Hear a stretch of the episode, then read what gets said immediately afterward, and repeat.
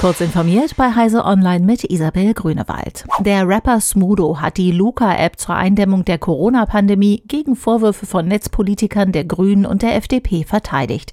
Für deren Aufruf, die App zu deinstallieren, habe er kein Verständnis, sagte der Künstler. Smudo hatte die Entwicklung der App mit vorangetrieben, um seiner Band und anderen Künstlern in der Corona-Pandemie wieder Auftritte zu ermöglichen. Zuletzt hatte allerdings die Polizei in Mainz gemeinsam mit dem Gesundheitsamt bei der Suche nach Zeugen eines tödlichen Sturzes in einer Gaststätte auf Daten aus der Luca-App zurückgegriffen. Dieses Vorgehen war von den Luca-Machern selbst kritisiert worden. Nach dem Infektionsschutzgesetz dürften aus dem System keine Daten zum Zwecke der Zeugensuche oder Strafverfolgung abgerufen werden, erklärte die Betreibergesellschaft Culture for Life. China plant den Bau eines sogenannten Freihandelshafen für Daten in der südchinesischen Provinz Guangdong nördlich von Hongkong. Dafür will die chinesische Regierung umgerechnet etwa 4,4 Milliarden Euro bereitstellen. Ziel sei es, grenzüberschreitenden Handel, Offshore-Finanzierungen und die KI-Industrie zu unterstützen.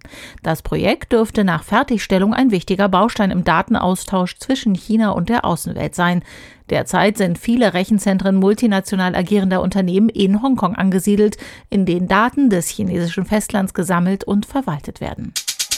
Die Wettbewerbsklage der US-Handelsbehörde FTC gegen Facebook ist im zweiten Anlauf von einem Bundesbezirksgericht in Washington DC angenommen worden. Bei der nachgebesserten Klage sah das Gericht den Vorwurf unfairen Wettbewerbs nun viel besser begründet. Die Behörde wirft Facebook unter anderem eine Monopolstellung im Markt für Online-Netzwerke vor und fordert die Aufspaltung des Datenkonzerns.